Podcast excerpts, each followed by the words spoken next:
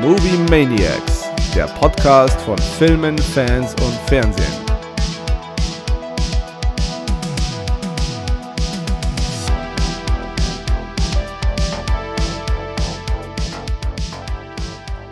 muss ich erstmal einen Schluck von meinem Wein trinken. Mhm. Kannst, du, kannst du mir was zu Sangiovese sagen? Ich weiß nicht, was du da gerade zu mir gesagt hast. Habe ich es falsch Schluck, die ausgesprochen? ganze Beleidigung war. Wie, wie heißt es denn? Keine Ahnung. Sangiovese. Ja, Italia. Mag, mag, mag ja richtig sein. Keine Ach so. Ahnung. Nee, Ach, ich du bist da gar nicht so, so into? Nee, ich bin kein, kein Weinsommelier. Okay, gut. Ja, es ist jetzt äh, 11 Uhr, Freitag. Freitagabend. Ähm, wir kommen gerade aus äh, Indiana Jones 5. Über den wir heute nicht sprechen. Genau, über den werden wir heute nicht sprechen. Ähm, ich sage nur so viel, ernüchternd. Mhm. Da muss ich gleich ein Glas Wein trinken. Ich wollte gerade sagen, um den ernüchternden Zustand äh, zu beheben, stoßt jetzt erstmal dein Weinchen an. Genau. Heute geht es nämlich um Indiana Jones 1 bis 4 und warum ich vielleicht jetzt im Nachgang nochmal meine Top 5, mein Top 5 Filmranking abändere. Filmranking oder Franchise-Ranking? Das ist auch so ein bisschen die Frage. Ja, ich habe ich hab viele Franchises gehabt, gell? Ja, Der Herr der Ti- Ringe. von Titanic mal abgesehen. Ja. Äh, Ja, Herr der Wobei Schiffbruch haben wir heute ja auch erlitten. Erstmal Erstmal Schluck Kaffee. Okay. So. Ah, Ich muss dich, glaube ich, doch ein bisschen lauter machen. weiß ich nicht. Jetzt passt schon wieder. Es ist gut. Kero, wie findest du Indiana Jones? Nein, nein, nee, nee, damit fängst du an. Du, du bist der Hardcore-Fan. Ich glaube sowieso, also grundsätzlich mal äh, Mahlzeit, Freunde. Herzlich willkommen. Vielen Dank, dass ihr wieder eingeschaltet habt. Äh, wir freuen uns, dass ihr euch äh, die Zeit nehmt, unserem Geschwafel hier quasi jede Woche zuzuhören. Ja, das freut uns immer tierisch. Ja. Ähm, Also ich meine Genau. das ernst. ja, das Das hat, jetzt so ein Klang- bisschen klang gerade nicht so, ja. gell? Klang- klang gerade nicht so. Aber ich freue mich wirklich. Äh, nein, das ist ja, wie gesagt, nicht selbstverständlich, dass die Leute uns hier ihre äh, kostbare Lebenszeit schenken, die Ihre wir zu, Ohren. genau, nicht unerheblichen Teilen auch im Kino verbringen. Ähm, ich, wollen wir das heute so machen, dass wir Teil 1 bis 4 vielleicht einfach ranken, wie wir die so insgesamt finden Können wir machen. und so dann so im Einzelnen besprechen? Ach, du willst damit anfangen? Hätte ich jetzt gesagt, oder? Okay, äh, ich leg gleich los. Platz 4, Königreich des Kristallschädels. Platz 3 ist dann höchstwahrscheinlich Jäger des verlorenen Schatzes. Platz 2 ist dann der letzte Kreuzzug und Platz 1 ist dann äh, der Tempel des Todes. So, das ist aber nur meine persönliche Rankinglist, weil ich die quasi, den ersten Teil, den ich gesehen habe, war der Tempel des Todes. Und deswegen ist das für mich halt der absolute Favorite. Wenn ich aber objektiv an die Sache rangehe, dann wäre es Königreich des Kristallschädels, dann Tempel des Todes, dann Jäger des verlorenen Schatzes und dann der letzte Kreuzzug. Und der letzte Kreuzzug ist von, für mich der perfekte inszenierte Abenteuerfilm. Ah ja, okay, also in umgekehrter Reihenfolge verstanden. Ja. Äh, das gehe ich so tatsächlich mit. Also für mich ist, also Indiana Jones ist für mich eine Trilogie, ehrlich gesagt, der ja. aus Teil 1 bis 3 besteht. Ja. Dann gibt's Teil 4, der halt einfach existiert, aber der jetzt gar nicht mehr so schlecht wirkt, muss ich sagen. der bisher, sagen wir mal, leider existiert. Und äh, jetzt eben noch Teil 5, der so ein bisschen die Möglichkeit gehabt hätte, das ganze Franchise zu einem rühmlichen Ende zu bringen und das Ganze so einzuklammern. Ich glaube, äh, man, man hört so zwischen den Zeilen schon raus, was wir von dem Film halten, obwohl wir heute ja gar nicht über Teil 5 sprechen wollen, sondern uns das für die nächste Folge dann eben aufheben möchten. Aber genau, bei mir ist es ähm, eigentlich genauso. Also als äh, von den bisher erschienenen vier Teilen würde ich als letzten oder mir am wenigsten lieben Film äh, eben auch Königreich des Kristallschädels setzen. Auf Platz 3 ist für mich dann tatsächlich eigentlich der erste, also Jäger des verlorenen Schatzes. Mhm. Ähm, wobei da so die, das Rennen mit äh, Tempel des Todes sehr knapp ist. Also das kann auch mal nach, ja, von Mal zu Mal sich ändern. Aber auf Platz 1 ist bei mir auch äh, ganz klar der letzte Kreuzzug. Das ist ähm, Der ist. zu großen Teilen aber tatsächlich auch einfach äh, Joe Connery und der Vater-Sohn-Dynamik Ja, in dem absolut. Film geschuldet. Finde ich auch super äh, umgesetzt. Ja. Also Sean Connery reißt halt einfach Absolut. unfassbar raus. Absolut. Ähm, ihr könnt uns ja auch mal euer Ranking schreiben oder generell, wie ihr Indie Jones findet. Ähm, ich denke, heute werden wir auch vermutlich ein, zwei kontroverse Punkte haben, die, ähm, Durchaus möglich. die man vielleicht jetzt so betrachtet und früher man hätte das äh, eher nicht so betrachtet. Ähm, ja, ich habe mir noch ein bisschen aufgeschrieben, grundsätzlich. Ähm, ich habe es in der einen Folge schon mal so erwähnt, das war ja eigentlich Steven Spielbergs großer Traum, der wollte ja unbedingt einen James Bond-Film inszenieren und durfte das damals nicht. Und er ist dann damals mit äh, seinem Buddy George Lucas äh, nach Hawaii in den Urlaub und äh, dort haben sie dann Sandburgen gebaut. Und je nachdem, ob die Sandburgen von Wellen zerstört wurden, ähm, sagte das dann aus, ob der Film, der gerade im Kino von ihnen läuft, Erfolg wird und ob äh, der Weiße Hai, glaube ich, zu dem Zeitpunkt, ob er noch länger ein Kassenschlager wird. Ungefähr so in der Art war das. Ja, bei äh, George Lucas war es zu dem Zeitpunkt die Reise nach Hawaii ja quasi eine Flucht, weil er nach dem ganzen Druck, den Genau. er nach Star. Wars hatte, eben einfach erstmal da raus wollte und in Ruhe abwarten, was so die Einspielergebnisse eben Ja. äh, bringen. Und dann sind sie eben quasi auf die Idee gekommen, wenn man so will. Genau, weil ja Ähm. jo äh, Steven Spielberg ja seinem Buddy dann gesagt hat, du, ich wollte einen James Bond Film drehen, aber das wird nix und dann hat, äh, oder einen Agentenfilm und dann hat halt äh, George Lucas gemeint, du pass auf, ich bin da schon ganz lange an so einer Idee, lass uns doch zusammen irgendwie so einen Abenteuerfilm machen, äh, der dann auch sozusagen an dieser alten Pulp-Literatur, also Ja. an diesem Schund-Abenteuerheftchen orientiert war und an den äh, etwas älteren Filmen. Ähm, das merkt man auch stellenweise. Ja, diesen Groschenroman-Charakter kann Indiana Jones in keinem Teil so wirklich ablegen. Nee. Also von dem Vorwurf kann er sich einfach Nein, nicht aber das finde ich macht auch einen Charme aus, genau. Ja. Ursprünglich sollte Indiana Jones Indiana Smith heißen. Das hat man dann äh, wieder verworfen. Und geändert. Indiana war der Hund von George Lucas. Und das wird ja auch in ähm, der letzte Kreuzzug auch aufgegriffen, dass Indiana ja nach dem Indiana nach dem Hund der Familie benannt wurde. Ursprünglich hätte Tom Selleck Indiana Jones spielen sollen, hat Gott sei Dank abgesagt. Musste absagen, weil er kurz vorher bei einer, ja, den meisten wahrscheinlich nicht ganz unbekannten Serie unterschrieben hat, aus Mhm. der er dann nicht mehr rauskam. Aber die war cool, die Serie. Also haben, im Endeffekt haben beide die richtige Entscheidung getroffen. Absolut. Weil ich weil liebe Tom Magnum Selleck als ist Serie. Ist Magnum so PI geil. einfach durch und durch und Harrison Ford ist einfach Indiana Jones. Genau. Und ähm, es gibt so, also dass es ein Vorbild für Indie gibt, das wurde eigentlich nie so erwähnt, aber es gab da mal so einen Professor, einen Archäologen, der hieß äh, Hiram Bingham. Und der hat damals diese Ruinenstadt äh, Machu Picchu entdeckt und auch da ganz viel rumgegraben. Das könnte so grob angelegt ähm, das Vorbild für Indiana Jones gewesen sein. Ansonsten, Indiana heißt mit richtigen Namen Henry Walton Jones Jr., ist am 1.7.1899 geboren in Princeton, New Jersey. Er promovierte 1922 und ist Professor am College für Archäologie.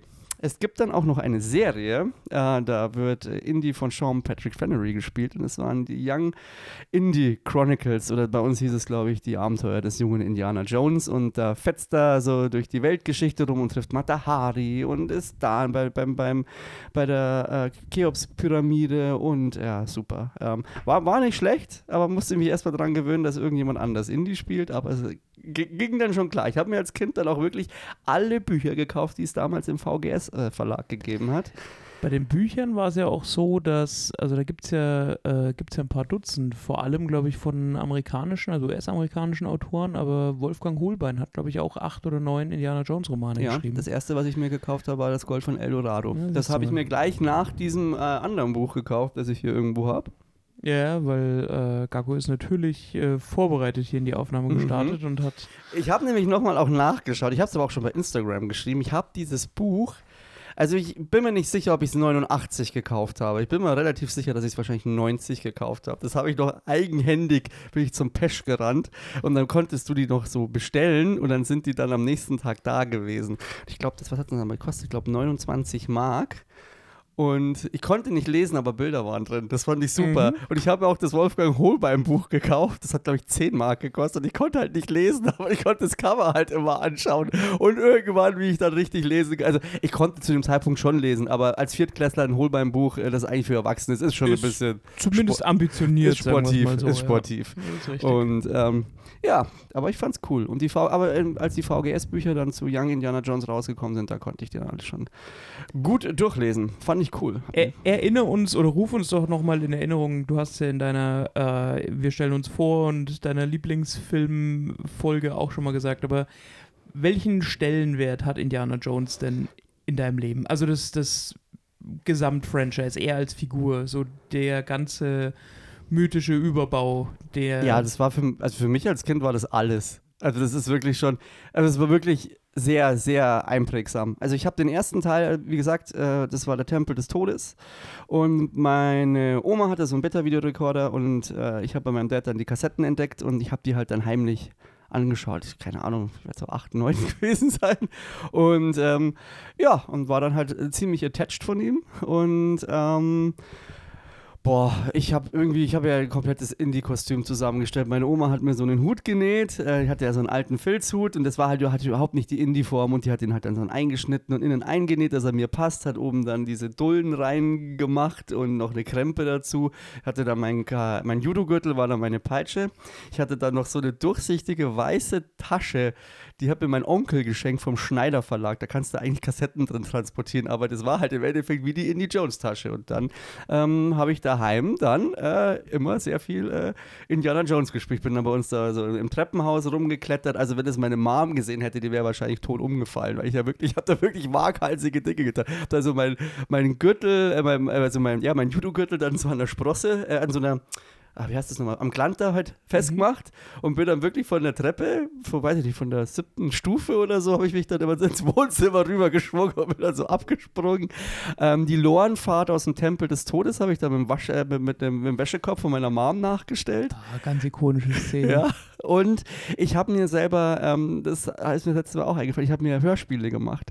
Da habe ich meinen Kassettenrekorder vor den Fernseher gestellt und habe dann den Film laufen lassen und habe das aufgenommen. Und dazu habe ich noch den Sprecher gemacht und habe dann immer erzählt, was passiert, aber halt so ganz dilettantisch so, so, Indy geht jetzt die Treppe rauf. Indy muss in die Lore. Er schlägt dem Typen eine ins Gesicht. Und so habe ich das dann die ganze Zeit gemacht.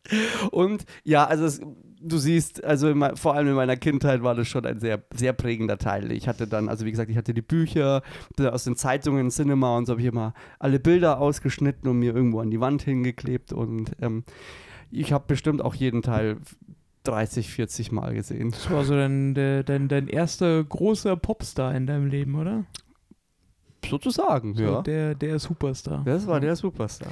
Ja, bei mir war es halt einfach der Tatsache geschuldet, dass ich wesentlich später damit in Berührung gekommen bin, dass bei mir das Franchise einfach keinen so großen Stellenwert einnimmt. Mhm. Also ich habe die Filme zwar schon chronologisch gesehen, aber zum ersten Mal dann halt erst in den frühen 2000ern, also so mit 12, 13, sage ich jetzt mal. Schon spart. Und ich meine, die Filme 1 bis 3 sind ja aus den Jahren 81, 84 und 89, also wirklich ganz klassische 80er Ja. Jahre Filmromantik in Anführungsstrichen.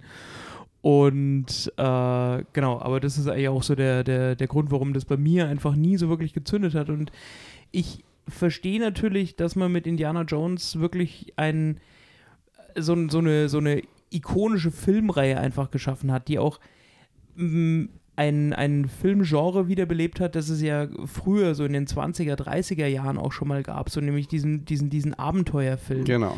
der auch eben diesen Abenteuergeist und einfach die Archäologie und das alles gepaart so mit diesem natürlichen Charme, den Harrison Ford da einfach so verkörpert, alles zusammenpackt und das einfach auf die große Leinwand bringt. Und natürlich, ich meine, Steven Spielberg und äh, George Lucas als Regie- und Produktionsduo ist natürlich schon, also da kann ja am Ende des Die Tages Wunderkinder eigentlich Hollywoods. genau das, nur, nur was Gutes dabei rauskommt. Ich habe irgendwo mal gelesen, ähm, dass George Lucas ein sehr pedantischer ähm, Producer ist Regisseur, also vor allem sehr akribisch in seiner Planung und was das Budget angeht, wirklich knick, Ja. knickert.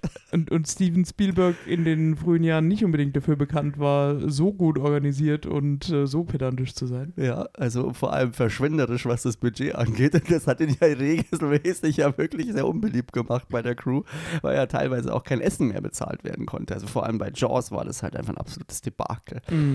Ähm, aber die haben das äh, beide ganz äh, gut gewuppt. Und dann natürlich äh, hat sich auch Harrison Ford im Endeffekt auch sehr stark mit eingebracht, was die Figur des äh, Indiana Jones äh, angeht. Und die haben, soweit ich weiß, wirklich die allerletzten Planungen oder den finalen Plan auf dem Flug. ähm, Also Steven Spielberg und Harrison Ford auf, im Flugzeug auf dem Weg zu den, zu den Drehorten ähm, im Endeffekt da erst beschlossen, wie es ablaufen wird oder wie sie den Charakter anlegen. Und ja, war gute Entscheidung. Also ich, ohne Harrison Ford wäre Indiana Jones auch nicht das, was er ist. Also es ist schon ganz maßgeblich einfach seine, also es ist nicht unbedingt seine Physis, aber man hat halt jemanden genommen, der sehr, sehr sympathisch ist und ähm, auch nahbar als Charakter. Also das ist, glaube ich, das, was Indy Jones so, so ausmacht, dass das ein Typ ist, der halt einfach, der macht Fehler, der kriegt auf die Schnauze, der bügelt die Fehler aber wieder aus, er ist humorvoll, er ist halt so eigentlich wie jeder andere auch. Also er bietet viel Identifikationsmöglichkeiten. Ähm. Ja, so ein bisschen ja auch einfach, ich meine, der, der Vergleich, wir hatten es vorhin ja schon mal angesprochen, das ist ja das gleiche Erfolgsgeheimnis, das im Prinzip auch die James Bond-Reihe so erfolgreich gemacht hat. Weil du halt so diesen lausbubenhaften Ja. Schalk im Nacken Charme des Protagonisten hast, der sich immer irgendwie durchlaviert und aus den gefährlichsten Situationen aber doch irgendwie wieder rauskommt mit eben Charme und Raffinesse. Und so ist es bei ihm ja auch. Er hat so seine ähm, seine, seine ganz charakteristischen Merkmale mit Hut und Peitsche und Lederjacke und äh, mehr braucht er im Endeffekt nicht, um den Tag zu retten. Und äh, das, ja, wie du schon sagst, bietet eben einfach auch wahnsinnig viel Identifikationsfläche. Ähm, wollen wir vielleicht einfach mal anfangen, mit äh, so ein bisschen auf die einzelnen Filme einzugehen? Also Klar. wir haben ja beide letztendlich den vierten Teil, also den Film von 2008, Königreich des Kristallschädels, auf den bisher letzten Platz gewählt, Mhm. der uns am, am wenigsten liebe Film. Ähm, woran liegt das genau? Also was macht den für dich so schlecht? Ist es die Prämisse, die einfach ein bisschen sehr weit hergeholt ist? Ist es der Charme der ersten drei Teile, der im vierten Teil so ein bisschen untergeht? Sind es die wenig inspirierten Rollen, die um Indiana Das ist ja Jones schwierig, weil ich finde, das ist, ja kein Totalausfall. Also vor Mhm. allem jetzt ist halt, ist halt ungefähr einer Stunde und fünf Minuten äh, ist der jetzt im äh, Ansehen auch wieder gestiegen. Mhm. ähm, ja, ich glaube, also grundsätzliches Problem ist einfach, dass ich finde, Harrison Ford in Teil 4 schon zu alt ist. Um, Ja, es waren 19 Jahre zwischen Teil 3 und Teil 4, Yep. was natürlich an keinem Schauspieler, außer Ja. vielleicht Tom Cruise, so wirklich spurlos vorbeigeht. Und man hat ihn da schon so ein bisschen, das was früher bei Indie, finde ich, wenn er so auch mal so tollpatschig war, das wirkte da irgendwie, das wirkte halt noch dieses, wie du schon sagst, dieses Bubi, Bubenhafte und da wirkt es einfach nur tatterig und das hat mir zum einen nicht gefallen, dann ist es einfach das CGI. Es Mhm. wirkt einfach künstlich, das es sieht nicht gut aus. Ähm, dann die, bei dieser Atombombenszene ist mir einfach alles vergangen damals im Kino, wobei man aber sagen muss, fairerweise, okay, was macht er denn in den anderen Teilen? Also er, er Ja. springt aus einem Flugzeug mit einem Mit einem Schlauchboot. Schlauchboot, ja. ja, ja. Ähm, aber wie gesagt, ja, oder die, das mit der Atombombe ist halt dann einfach zu drüber in der Inszenierung gewesen. Dann Ja. hat mich Shia LaBeouf aufgeregt. Dann seine Gegenspielerin, I Ivanka hieß sie, oder wie hieß sie nochmal? Äh, das war Irina, Ke- Irina. Genau, Dr. Irina Spalko. Also, von einer Kate Blanchett, die ich eigentlich liebe, mit so einem relativ schlechten russischen Akzent gespielt. ja, die kann, sie bringt da schon was rüber, aber Ja. irgendwie dann natürlich die Geschichte mit den Aliens, die finden viele schlimm, die ist für mich okay, das habe ich glaube ich auch schon erwähnt, weil dieses Aber ich glaub, das war so der- Aliens finde ich ist okay, dieses Präastronautik, Prä. Also grundsätzlich ja, aber ich glaube, das war für viele so dieser dieser Knackpunkt. Ja, absolut, gesagt für haben, viele. dass da schauen sie nicht mehr hinter diese Fassade, dass man quasi da diese Metaebene eben mit der Präastronautik, was du eben auch gerade angesprochen hast, schaffen wollte, sondern da sagt man einfach, nee, Indiana Jones hat mit Aliens einfach nichts zu tun, dann gucke ich mir lieber Mars Attacks an, wenn ich von Alien Action unterhalten sein will.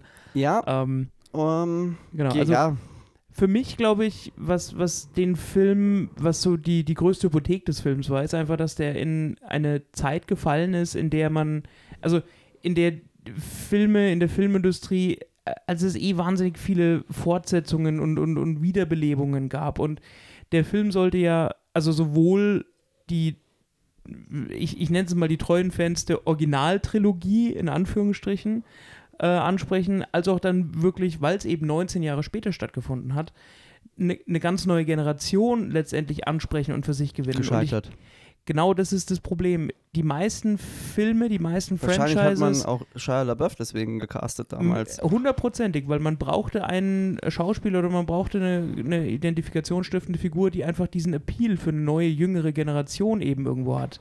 Und die meisten Franchises, die sowas versuchen, scheitern aber irgendwo daran. Also wenn zu viel Zeit einfach vergeht und wenn man dann quasi nicht mehr sich auf sein bewährtes Originalrezept verlassen und berufen kann, sondern irgendwie versucht oder versuchen muss, ganz neue Mhm. Wege zu gehen, dann äh, gibt es da einfach so Randbereichsunschärfen, die dann am Ende des Tages alle irgendwie so ein bisschen enttäuscht zurücklassen. Nämlich sowohl die Fans des Originalmaterials als auch dann eben die neue Generation, die man nicht so wirklich abholt. Ja, leider.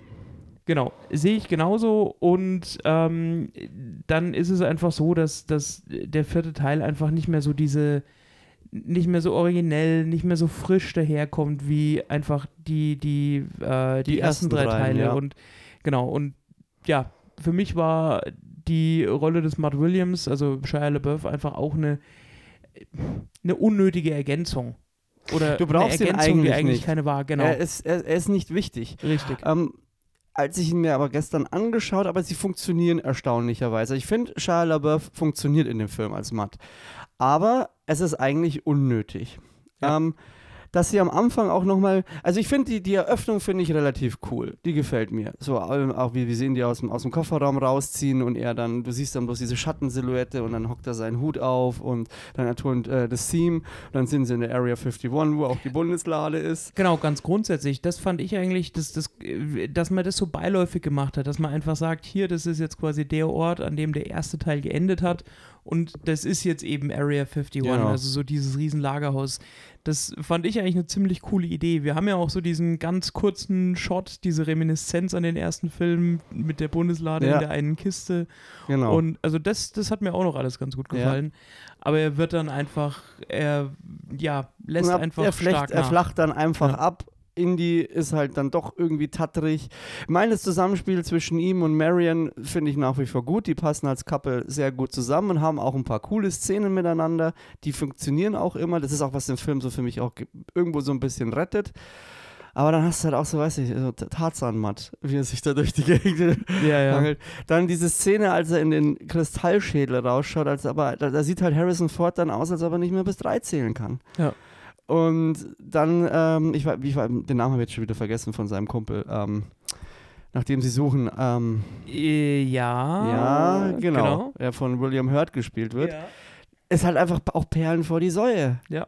Also es ist halt so, es ist so dieser Ulk, ich meine, der war schon immer Ulk dabei, aber diesen Ulk brauchst du halt so übertrieben nicht. Und natürlich das Finale war halt dann auch over the top. Das ist halt auch so die Geschichte. Ja, ich glaube, da sind sich die meisten auch irgendwo einig. Also, dass das einfach drüber war und unnötig war und tatsächlich dann einfach dem Film und dem ganzen Franchise einfach einen Bärendienst erwiesen hat. So kann man es, glaube ich, Ganz kann genau. man es, glaube ich, sagen. Aber der Score war nach wie vor gut. Ja, klar. Ich meine, das Ist ist, immer einfach gut. gute, handgemachte Musik. Ich, also es gibt ja kaum ein Theme in der Filmgeschichte, das mit Ja. so wenig Akkorden einfach schon wirklich so wie eine, wie eine Signatur daherkommt. Ja. Ähm, das ist schon richtig. Ähm, dann Teil 3. Ja, pass auf, ich würde nur kurz ähm, allgemein, warum Ja. ich auch diese Reihe so schätze Mhm. und vor allem, warum ich Steven Spielberg, das ist nämlich mir jetzt nochmal aufgefallen. Die, wir reden von Filmen, die, Oh, I got him started. wie, wie, wie, wie, wie, wie viele Jahre haben die jetzt insgesamt so auf dem Buckel? So gute 40? 40 Jahre, Ja, ja. 40, gute Jahre der erste. So. Dass da mit der Technik das alles nicht mit heutzutage mithalten kann, ist klar. Und dass sich auch in der Art und Weise, wie man dreht und Möglichkeiten, das hat sich ja alles perfektioniert und verbessert. Und da sind diese Filme auch nicht perfekt. Aber Steven Spielberg schafft es, einfach Geschichten zu erzählen, dass sie packend sind. Und ich habe es war irgendwie auch versucht, das irgendwie mal hinzubekommen, warum das eigentlich so ist. Also zum einen, was Indiana Jones ausmacht, sind ganz viele äh, White Shots. Also du hast auf, große Aufnahmen. Du siehst, das ist gebaut. Du siehst, dass sie da vor Ort drehen. Du hast einfach richtig, richtig, riesige, richtig geile Kulissen. Das ist eins, was diesen Film, was die Filme, finde ich, auf, ausmacht. Dann sind Sachen in der Inszenierung, dass Steven Spielberg, und das machen andere nicht, also wäre mir jetzt nicht so aktiv aufgefallen. Ich nehme jetzt da mal als Beispiel, als Marion und Indy in die Grube geschmissen werden in Teil 1 Mhm. zu den Schlangen. Mhm. Es passiert was, das was passiert, wie sie da reingeworfen, passiert dann im Off. Aber er zeigt dann die Ges Gesichter von Sala und was das in ihnen auslöst. Und das macht Indiana, Indiana Jones, Steven Spielberg recht viel in seinen Filmen. Er erzählt immer die Geschichten über die Gesichter weiter. Und das, finde ich, macht die Inszenierung aus, dass sie für dich nachvollziehbar ist, packend ist und du verstehst, was da gerade auch, ähm, was das in dieser Gruppe auch einfach auslöst. Ähm, du hast eine Abenteuergeschichte, die sich um den ganzen Weltball dreht, also um die Mhm. ganze Erde. Du hast die einzelnen Spots, also es macht das halt wieder interessant. Du hast dieses Rätseln, du hast dann deine MacGuffins, die du hinterherjagen musst. Und da hat dann auch John Williams für diese MacGuffins eigene Themes geschrieben. Ja, Wie die ist richtig. Bundeslade. Die Bundeslade oder der. Gral. Ja, genau. Ähm, was er auch oft macht, er erzählt, wenn Personen eingeführt werden, oft nur in Teilaspekten. Du siehst zum Beispiel das erste Mal, wenn Henry, äh, äh, Henry Jones Senior auftaucht, du siehst ihn nur lesen und du siehst nur seine Hände. Indiana Jones wird ganz am Anfang nur immer vom Rücken gezeigt, also in Jäger des verlorenen Schatzes. Da wird er am Anfang ja auch eher so wie ein Bösewicht erstmal inszeniert. Wobei ich da auch sagen muss, also gerade gerade die Szene, wo man ihn erst nur von hinten sieht, kurz vor dem Eingang eben in diese, Ja. in diese Höhle und dann, aber auch erst nur von hinten, aber dann so diese sehr prägnante Nahaufnahme von seinem Gesicht, wo er wirklich so mit der Hutkrempe schon fast Ja. an den Kameraschirm Ja. stößt und einfach nur so im, im Schatten und Schweiß gebadet im Dschungel da so an der Kamera vorbeiguckt. Also schon sehr intensiv und das Ja. ist das, was du sagst. Also Steven Spielberg hat einfach diese Fähigkeit, viel nur über Mimik und Gestik Genau. zu zeigen. Und, indem er. Figuren halt auch am Anfang immer nur zu, zum Teil in- inszeniert zeigt, weckt er Interesse. Also es löste mir erstmal Neugierde aus, egal welche Figur das ist. Selbst wenn am äh, Schluss das nicht eingehalten wird, die, die Neugierde, die geweckt wird. Aber es funktioniert einfach. Ähm, genau, das wären so grundsätzlich jetzt mal Dinge. Auch die Effekte, sie sind sehr pragmatisch, sie sind aber alle handgemacht, bis auf das, was Industrial Light and Magic macht. Mhm. Aber selbst das, ich finde es auch, selbst wenn die, also wenn wir jetzt auch das Finale nehmen von Jäger des verlorenen Schatzes, das kann mit heutigen Standards nicht mehr mithalten, aber ich bin trotzdem nach wie vor fasziniert, mit welchen Möglichkeiten die damals das versucht haben umzusetzen. Natürlich schauen die drei äh, Fratzen, wenn sie da zusammenschrumpeln, einfach nicht glaubwürdig aus, aber du siehst, dass es ein Haufen Arbeit war, das so hinzustellen. Ja. Und das macht es für mich nach wie vor aus. Das ist geil. Ähm, wollen wir noch, bevor wir zu Teil 3 gehen, vielleicht den einen Kritikpunkt, den du schon im Auto angesprochen hast, mal durchackern? Äh, können wir gerne, also äh, ja, gern, dann bleiben wir mehr allgemein. Also grundsätzlich ist es ja so, dass gerade aus heutiger Sicht, ich meine, die Filme stammen, also die ersten drei Filme stammen Ja. aus den 80er Jahren. Das heißt, du bist einem komplett anderen Zeitgeist im Endeffekt Mhm. verschrieben und musst dem Sorge tragen, als es heute einfach der Fall ist. Das heißt, auch in Bezug auf diesen Zeitgeist kannst du aus heutiger Sicht einfach nur sagen, dass die Indiana Jones Filme halt teilweise doch eine sehr mh, problematische Darstellung oder eine sehr Altertümliche Darstellung von genau, Frauen. sehr, sehr stereotypisch, einfach insgesamt. Ähm, da geht es nicht nur um Frauen, sondern da geht es auch einfach um die Sensibilisierung für kulturelle Repräsentationen. Also Mhm. Das eine ist mit Sicherheit so die, die, die Frauenrolle, die halt in den einzelnen Filmen, wie sie halt verkörpert wird, also der weibliche Sidekick, der halt eigentlich in erster Linie nur äh, ja, hysterisches Beiwerk ist, beziehungsweise dafür da ist, um am Ende des Tages dem Charme von Indiana Jones zu erliegen, oder von ihm gerettet zu Richtig, werden. Genau, genau. Ähm, da gehe ich mit dir auch mit. Also ich habe mir da schon auch, als, mir, als ich mir die Filme jetzt nochmal angeschaut habe, Gedanken dazu gemacht und ich gehe nicht so ganz so hart ins Gericht. Ähm, das liegt aber zum einen, aber glaube ich, gut, ich will, ich glaube, ich habe da auch ein bisschen eine Brille auf, durch die ich das Ganze Ja, ja. sehe. So fair muss ich, glaube ich, auch sein. Aber ich sehe schon, also die Frauenbilder sind schon zum Teil sehr klischeehaft. Allerdings finde ich jetzt zum Beispiel, dass du mit der Marion in Jäger des verlorenen Schatzes schon eine Art Gegenentwurf zu Indy hast. Die wird schon als taffe Frau ähm, introduced. Sie kann sich auch selber, sie weiß sich zu helfen, wenn sie auf sich alleine gestellt ist. Das der, einzige Unterschied ist, sie lässt sich aber helfen, wenn Indy in der Nähe ist. Also es ist schon, finde ich, auf diesen Charakter festgelegt. Wenn sie dann mit ähm, Belloc ähm, in diesem Zelt ist, Ja. da ist es ja auch eher so, er meint, dass er sie dominiert, aber sie eigentlich äh, hintenrum ihn versucht zu dominieren. Ja, ja. Und also sie wird nicht als komplett wehrlos dargestellt, aber sie wird in den Momenten, wo man halt Harrison Ford, aka Indy, äh, glänzen lassen muss, wird sie etwas hilfloser dargestellt. Ähm, aber prinzipiell finde ich, hat man mit ihr schon auch eine Frau geschrieben, die jetzt nicht zwingend nur ähm, ganz dem Klischee entspricht. Das ist richtig. aber in also ich Teilen. glaube, ich, ich glaub, der große neutralisierende Faktor dabei ist einfach, dass das eben der Zeit geschuldet ist, in der das entstanden ist. Also wir reden hier von über 40 Jahren, die der erste Teil jetzt her ist. aber we- weißt du, Und- ja, da war einfach die Diskussion noch eine andere um sowas. Da Ja. ging es eben um den, um den strahlenden Helden und da hat auch keiner Anstoß dran genommen. Ja. Aus heutiger Sicht könntest du sowas in der Art natürlich nicht mehr schreiben. Nee. Aber ich sehe es schon auch so, dass das Franchise einfach genug gemacht hat, dass man ihm das im Nachhinein nicht mehr übel nehmen kann. Und Genau. Wie du schon sagst, also gerade Marion ist ja dann, also zum einen dieser, dieser wiederkehrende Charakter, also auch so diese Loyalität ihm gegenüber. Das ist die einzige, die ihn auch so richtig. brechen kann, in Genau, also Anführungsstrichen. da sprechen wir ja schon davon, dass nicht nur sie seinem Charme erliegt, sondern dass das auf Gegenseitigkeit beruht. ja. Ähm, deswegen. Aber weißt Genau. du, was da eigentlich der interessantere Knackpunkt ist? Hm. Was schätzt du, wie alt ungefähr Marion in Jäger des verlorenen Schatzes ist?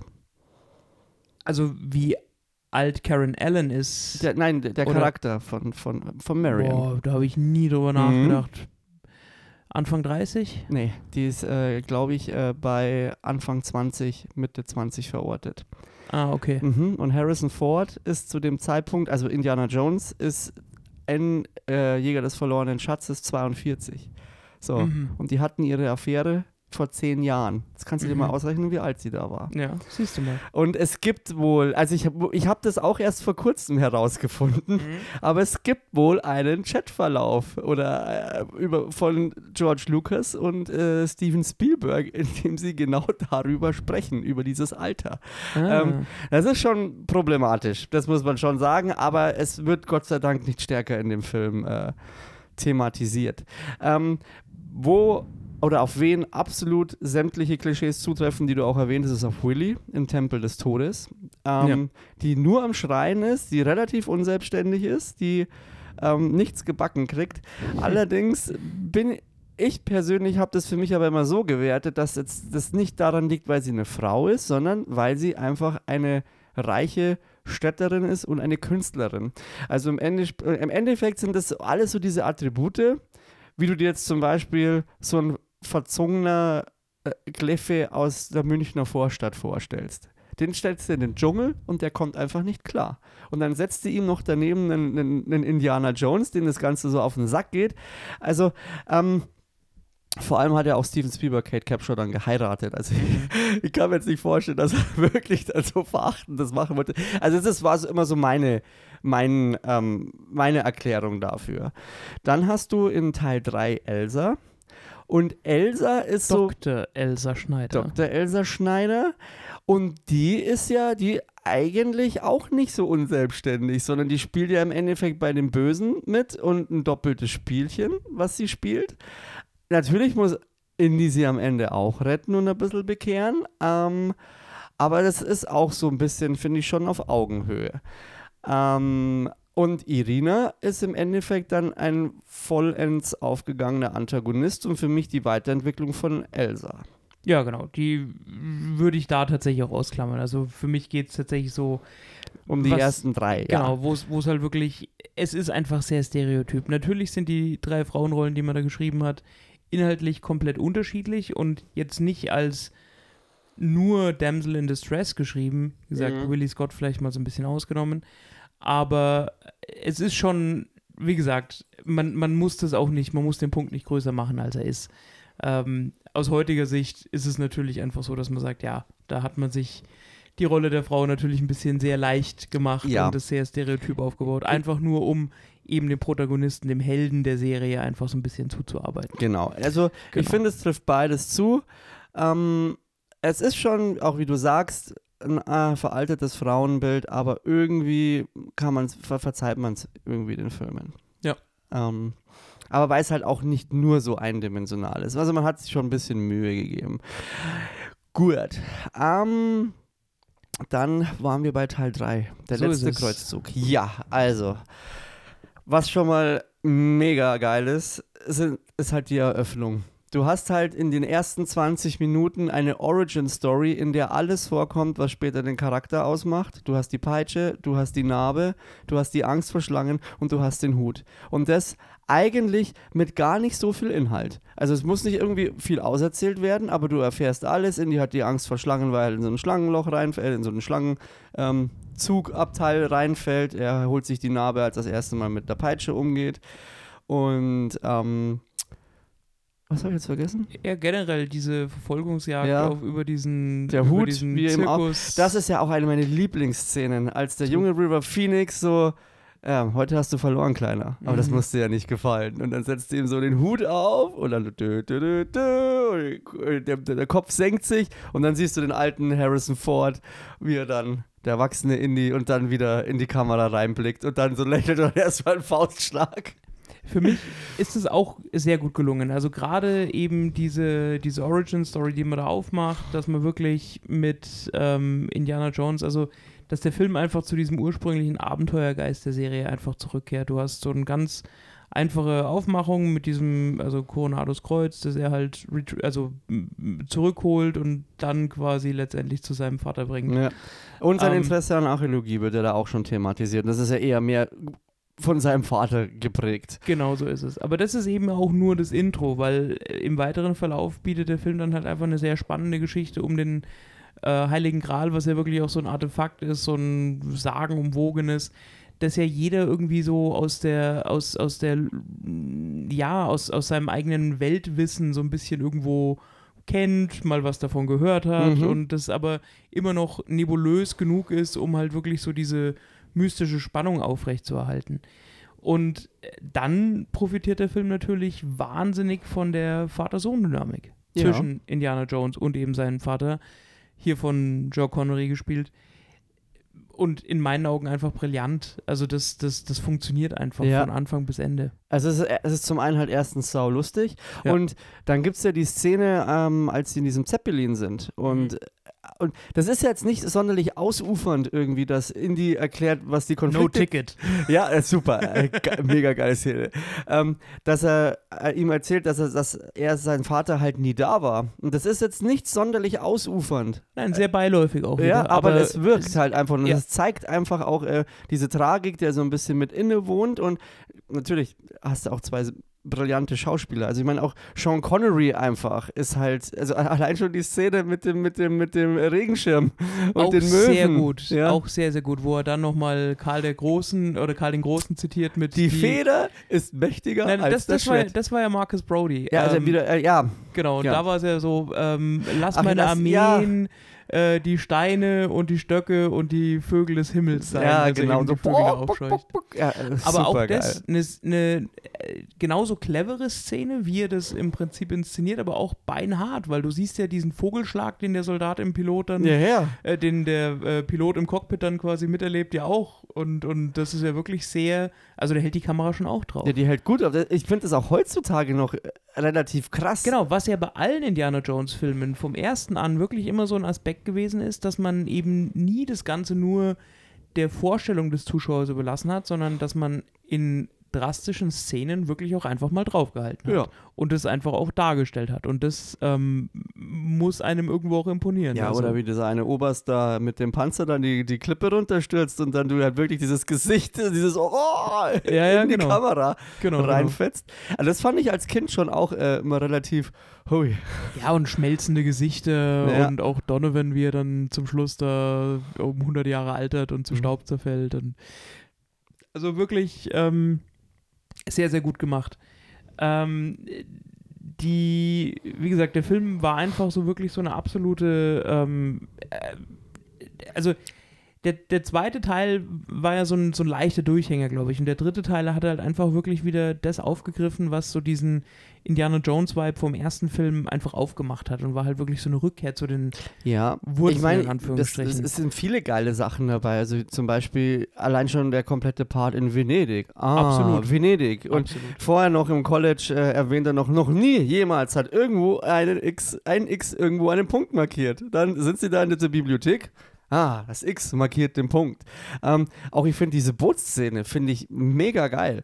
Und Ja, stimmt. und dann auch, wie sie die Gralshüter da, also die Bruderschaft des Grals introducen und dann mit ihren, mit ihren Tätowierungen da. Und Ja. das ist schon geil gemacht. auch der letzte, der letzte Kreuzritter dann, auch den fand Ja. ich aber irgendwie noch Und er cool. dann so So, alleine dann so dasteht und so, "Wo- okay. He, he chose poorly. Ja. You chose wisely. Das ist einfach wirklich sehr. Also, das ist ja auch was, was der, was dieser ganzen Filmreihe irgendwie immer so ein bisschen innewohnt und was. Also, das ist auch so ein Aspekt, den sie wirklich in allen fünf Teilen immer sehr gut eingebaut haben, finde ich, dass die, dass der Witz, dass der Humor immer subtil ist, aber das Ganze nie überlädt, aber trotzdem in jeder einzelnen Szene, wo er eingesetzt wird, eigentlich sehr gut zum, zum Tragen kommt und sehr gut wirkt. Ja, und das dann ein Problem zum Beispiel im vierten Teil wird. Mit dem Humor. Ja, Da zündet das schon nicht mehr so gut. Vom fünften reden wir jetzt mal gar nicht. ja, also ich, wie gesagt, das, ist so ein Aspekt, der funktioniert für mich in allen Teilen einigermaßen gut. Echt? In, ja, schon. In, Okay. Also ich finde eigentlich nur den ersten dreien funktioniert richtig gut. Das ist das stimmt schon. Wie gesagt, für mich ist auch einfach die, die Original, also für mich gibt es eine Indiana Jones Trilogie, die steht. Also, ich bin jetzt kein, kein Hardcore-Anhänger des Franchises, das muss ich schon auch sagen. Aber die ersten drei Filme sind für mich so ein bisschen eigenständig und die sind einfach, die sind einfach gut. Und Teil 4 und 5 hängen da halt einfach wie so ein bisschen unmotiviertes Lametta am Baum runter. der Chick sagt, ja. Ähm, deswegen, aber so, das ist so ein Aspekt, wo ich sage, so ja, so zum Schmunzeln gab es in jedem Film eigentlich so den ein oder anderen Moment. Viel, oft ein bisschen sehr klamaukig, ähm, Ja, oft sehr zweckmäßig, wenn er so im vierten Teil so in diesen Wagen da geschleudert wird und bevor quasi so die zwei Typen links und rechts von ihm dann überhaupt zuschlagen, er nochmal so sagen kann, oh, ich dachte, das wäre näher dran. Und Ja, ja. Also, Ich finde, was ich in Teil 4, was, was ich auch eigentlich ganz geil finde, was auch super gut wirkt, ähm, als sie mit den Fahrzeugen aufeinander zufahren. Ja. Und sein Kumpel, du kennst ihn nicht, du kennst ihn nicht, du kennst ihn nicht. Und das wiederholt er ja, glaube ich, 20 Mal. Und was halt schon geil, äh, also die Szene finde ich wirkt auch sehr gut, aber wir waren ja schon dabei, die Eröffnung ist super.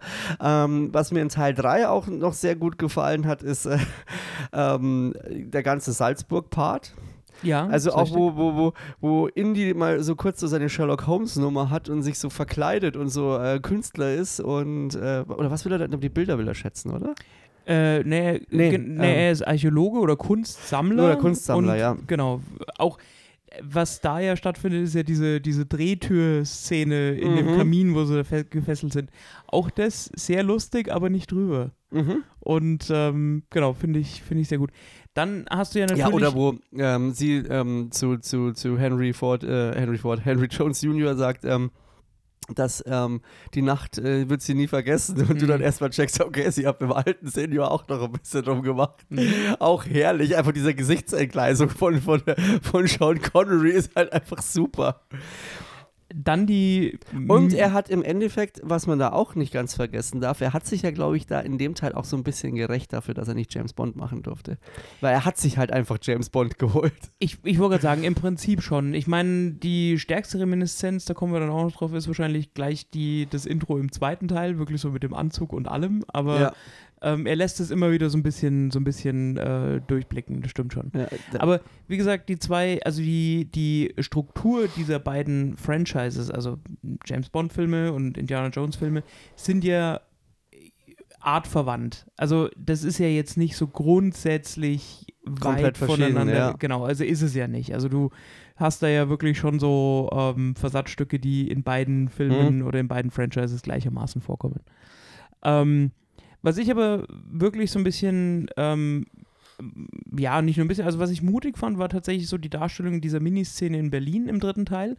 wollte Äh, ich auch gerade drauf kommen, die Hitler-Szene. Genau, also die zum einen, wie die Szenerie super. aufgemacht ist, ähm, also wie, wie der Setbau da wirkt, dann, dass man wirklich die Bücherverbrennung so deutlich zeigt und, und kritisiert letztendlich, weil Ja. das ist ein, für so einen Film, der ja tatsächlich einfach nur ein auf Zelluloid gebannter Groschenroman ist, nicht üblich, sich tatsächlich mit so einem äh, Thema auseinanderzusetzen. Und das Ganze dann aber gleich so aufzulockern, dass Indiana Jones wirklich dann auch vor dieser Figur Hitler steht und von ihm quasi dieses Autogramm, kriegt, bekommt, Ja. ist in meinen Augen einfach sehr, sehr gut gelöst und äh, einfach so die perfekte Balance zwischen einer so einer so einer so einer Meta-Ebene, so dieser Botschaft, ähm, wie kacke Bücherverbrennung einfach ist und dann aber einfach so äh, quasi Hitler zu dieser ja, Witzfigur so ein bisschen zu machen, der Ja, ja. einfach so dieses äh, Tagebuch nimmt und da sein Und das halt nicht einmal checkt, dass das in einer anderen Sprache geschrieben ist, Ja, aber genau. nicht in Deutsch. Ähm, Genau. aber es ist cool, weil du halt natürlich jetzt echt erst im ersten Moment so denkst, okay, er ist, glaube ich, er steckt jetzt echt in der Scheiße. Ja. Also, aber gut, er, er rockt das Ding dann noch. Genau, und, nee. Sehr gute Szene. Genau, und, mei- und generell das Finale mit, mit, diesen, äh, mit diesen Rätseln und auch diese Szene, wenn die Kamera so zur Seite schwenkt, als er über diese unsichtbare Brücke geht, die finde ich nach Ja. wie vor faszinierend. Das Absolut. ist einfach mega geil gemacht.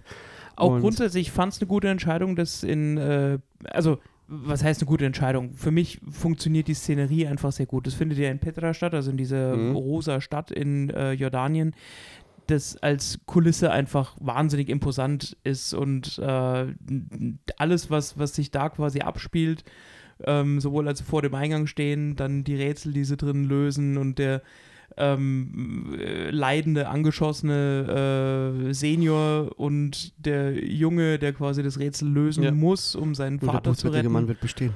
Der bußfertige Mann wird bestehen. Ge genau das. bußfertige Mann besteht. besteht. Er kniet! Check! Das Einzige, was ich mir nach wie vor frage, wenn es nur heißt, er kniet, warum macht er dann noch die Rolle vorwärts? Woher hat er dann die, Intu die, also die Intuition, dass er jetzt doch nach vorne rollen muss? Weil er kommt ja erst die Säge von oben und dann kommt sie doch von der Seite. Das Ja. ist für mich heute noch ein Rätsel. Okay, ich, äh, da habe ich tatsächlich nicht drüber gerätselt, aber wichtig war im Endeffekt, dass er halt einfach einen Schädel einzieht. Genau. Genau. Nein, also. Aber halt ähm, auch wieder geil äh, gemacht, weil sie ja erst quasi das Kanonenfutter reinschicken Genau. und eigentlich die komplette Szene eigentlich nur auf sein Gesicht hält. mhm. Und du einfach weißt, Alter, der hat jetzt da die Kacke am Dampfen. Ja. Panik. Nee, und da einfach wieder so die ganz klassischen äh, Abenteuer Filmstücke, die du halt einfach brauchst, also wirklich so das Rätsel lösen und dann halt einfach dein Artefakt finden, also so Mhm. diese, diesen, diesen Schatzsuche-Charakter einfach zu Ja. haben und beizubehalten. Und was auch immer, muss, wollte ich noch erwähnen, immer bei allen Indie-Filmen äh, gleich war, dass am Anfang ähm, dieses Paramount-Logo dann äh, irgendwie in einem Berg geworden ist. Nur in Teil 4 ist es so ein scheiß Erdmännchenhaufen oder was, oder, oder In Teil Präriehundhaufen. 4 ist es dann zu einem Erdmännchen geworden, ja, genau. Und das war wahrscheinlich schon das erste Foreshadowing, was da passiert. Und äh, in, in die 1, 3, 4 und 5 haben sie noch diesen schwarz-weißen Schriftzug. Der finde ich ist auch sehr ikonisch und nur in Jäger des verlorenen Schatzes, äh, in Tempel des Todes, ist es der andere. Ja, also diese das orangene- Indiana, genau, das ja. Indiana Jones Logo. Das ist auch so ein Punkt. Das ist sehr wichtig. Kommen wir doch gleich zum Tempel des Todes. Ja, Tempel des Todes, glaube ich, wurde auch nur so inszeniert, wie er äh, inszeniert wurde, weil man danach eine ähm, Disney-Attraktion machen wollte für Disneyland. So eine kleine äh, Horror-Achterbahn. Ja, so also so ähnlich wie bei. Fluch der Karibik. Also es war ein ganz, ähm, ähm, ja, also ein ganz äh, geplanter Move im Endeffekt. Ja, Ja. Tempel des Todes ist von der Inszenierung einfach, wie er anfängt, ganz anders. Da. Du hast halt im Endeffekt, wie schon gesagt, das Paramount-Logo wird dann dieser riesige, wie nennt man das denn? Gong, auf Ja. den geschlagen wird. Da ist ja dann so ein kleiner Berg. Großes und- Becken. Das ist das große Becken. Ja, und du hast dann da einen anderen Schriftzug und in, im, im Opening äh, performt halt Kate Capshaw den Song äh, Anything, Anything goes. Anything Goes und tanzt da so ein bisschen rum. Ähm, für, äh, auf, auf irgendeine Art und Weise finde ich es total cool, obwohl es eigentlich echt Banane ist. Ja, Ja, ist halt so eine klassische Hollywood-Musical-Nummer. ja. Also aber sie halt- funktioniert, ja. Und Ja. dann hast du im Endeffekt am Anfang halt, ja, wie du schon sagst, diesen James Bond-Move. Also ähm, Indiana Jones taucht da auf mit seinem Smoking und äh, Fliege und also der weiße Smoking. Die Ansteckrose. Und die, genau. Und muss im Endeffekt ein Artefakt bringen. Das ist äh, halt quasi so, so die Überbleibsel von dem Begründer der irgendwas Dynastie. Mhm. Und die will halt unbedingt Lautsche haben. Der Club heißt übrigens Obi-Wan. genau, Club Obi-Wan. Genau, Club Obi-Wan. Und ja, und dann hast da hast du schon so ein bisschen Agentending. Also Indy will halt im Endeffekt seine, seine, seine, seine, seine, Bezahlung haben und Lautsche will sich davor drücken. Dann hat Indy noch so seinen Sidekick, die, wie überall, der, der, der, der, der, der, der, da den Diener, quasi, den, äh, nicht den Diener, ah, die Bedienung den Kellner, spielt, ja. den Kellner spielt. Und da ist es aber wirklich schon zum allerersten Mal, wie du es jetzt schon sagst, wenn nämlich dann Kate Capshaw, also Willy, ähm, introduced wird. Sie ist ja dann gleich innerhalb von ein paar Sekunden, wo du merkst, jetzt äh, diese Übergabe läuft jetzt aus dem Ruder, ist sie Druckmittel zwischen den beiden Männern. Und ab da ist sie halt einfach nur, ja gut, dann stechen wir sie halt ab oder halt nicht. Also sie ist halt da schon ganz klar reduziert. Ja, ähm, Und ja, Indy wird halt dann da auch vergiftet und ähm, kommt, kommt dann ans Gegengift und äh, hüpft dann, dann wird noch Shorty äh, eingeführt, also das ist äh, der kleine Junge an seiner Seite im Tempel des Todes, der ihm Genau. Be- Kwan. genau, der ihn beklauen wollte. Ja, und im Endeffekt landet er ja dann im, im, im, im, im Flugzeug von Lautsche und der freut sich dann wie, wie ein Schnitzel. Und ich finde es auch gut, dass sie, ähm, also das finde ich ist ein ganz cleverer Move, wobei man sagen muss, dass der Film ja ab 16 ist, aber Mhm. in Tempel des Todes hatte ich halt quasi als Identifikationsfigur als Kind einfach Shorty. Ja, Und das ja. funktioniert halt super. Und dann kannst du halt auch so irgendwie auf Indie äh, hinaufschauen. Und äh, was ich an dem Teil auch so besonders mag, ist dieser ähm, Aspekt mit den Kindern. Und Mhm. dass er sich eigentlich die ganze Zeit, also du merkst am Anfang hat er einfach gar keinen Bock drauf.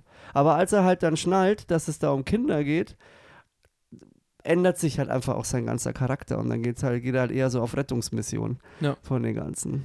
Ja, insgesamt. Ich meine, der Film ist ja grundsätzlich einfach wesentlich, also spätestens dann ab der ersten Darstellung eben dieses, dieses Kults, dem Mola Rum eben da vorsteht, wesentlich düsterer und, und genau. Ähm, ja, einfach, einfach, ähm, ja, sehr, sehr düster inszeniert und ähm, gleichzeitig aber trotzdem so dieses, also es wirkt schon fast so ein bisschen, als hätte man versucht, das, was man eben so ein bisschen mystischer, düsterer, brutaler eben gemacht hat, aufzuwiegen mit einer verstärkten Gewichtung eben so diese Unterhaltungselemente und des Klamauks und wie Short Round und, und Willy sich Ja. eben verhalten.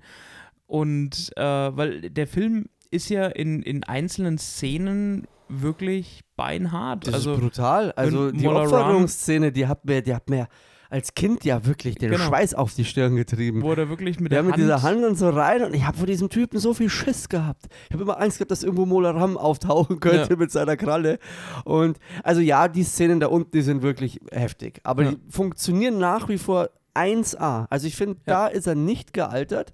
Das Einzige, was so ein bisschen cheesy ist, weil die haben ja da so ihre ganzen äh, Anhänger und sie halten eigentlich immer nur auf drei so Dreiergrüppchen auf. Und Ja. ich habe mal drauf geachtet. Es ist wirklich so, in der ersten Einstellung winken sie alle nach links, in der zweiten Einstellung alle nach rechts und in der dritten Einstellung machen sie so eine Kreisbewegung und das kommt dann eins zu eins zweimal vor. Ne. Und äh, das ist ja ganz cool gemacht. Ähm, Was mich dann noch so ein bisschen, also ich meine, du hast auch wieder in dem Film alle, alle, ja, Stilmittel, die du letztendlich brauchst, also hier die Schlangen, vor denen sich Indie fürchten kann.